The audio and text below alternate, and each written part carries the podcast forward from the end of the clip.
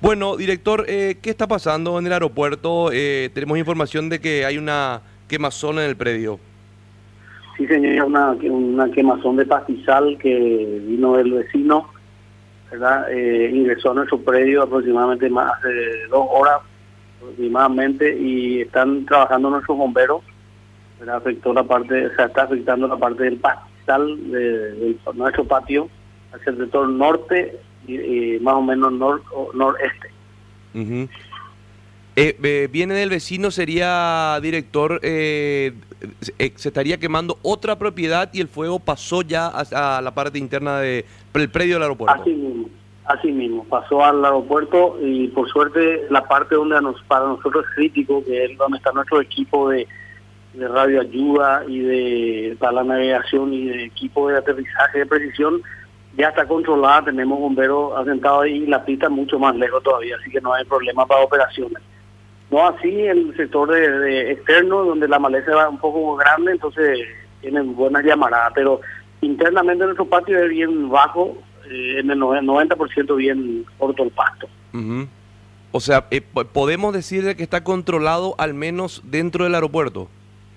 Dentro del aeropuerto donde es crítico a nosotros está controlado, ya no va a avanzar hasta donde está nuestro equipo. Ok. sí. Ahora, eh, eh, hay, ¿se ve con posibilidades de que avance hacia otro sector, director? Está avanzando hacia el asfalto, en donde están puestos nuestros bomberos más los bomberos voluntarios tratando de controlar de que no ocurra lo mismo y pasa al vecino, ¿verdad?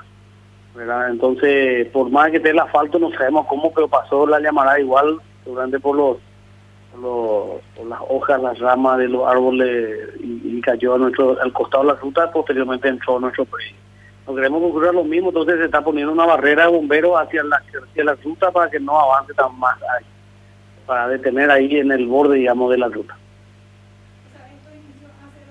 Nos decía director. ¿Cómo? Esto inició hace dos horas.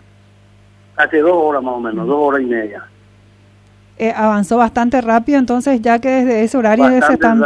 Sí, el, el viento es fuerte y nosotros tenemos bien corto nuestro pasto, entonces eso agiliza que eso circule con mucha velocidad, digamos, el, fuego. Pero eh, sin ser, digamos, muy grande, dentro de nuestro predio, hasta una maleza que estaban ahí ya en un lugar donde es imposible que entre un tractor golpeador, entonces eso es lo que, digamos, fue más grande. Pero ya hacia lo que es el edificio del aeropuerto está controlado, en donde está nuestro equipo ya no avanza. Eh, ¿El humo afectó también eh, algunos vuelos o no afectó no, no, director. No, afectó ni, no, no, no afectó. No tenemos vuelo, por suerte no hay vuelo, entonces no afectó nada ni, ni, hubo necesidad de cortar la, el tráfico. eh, ahora esto ya está eh, controlado y con bomberos solamente del, del aeropuerto. No, no, no. Nosotros eh, convocamos también a bomberos externos, a los bomberos voluntarios, porque por norma de base nosotros tenemos que mantener una categoría de de aeropuerto, de bomberos aeropuerto que son medidos en litros de agua y espuma. Entonces, por más que nuestros equipos vayan a pagar, tenemos que alternar y mantener la categoría de la, del aeropuerto y solamente con un poco de ayuda externa podemos hacer eso, lograr con eficiencia. Por suerte, entonces, hoy ni, ni vuelos comerciales se tenía previsto, director. No, no, no, no, no, bueno. así que sin problema estamos tratando de solucionar que esto sobre todo no pase a los vecinos.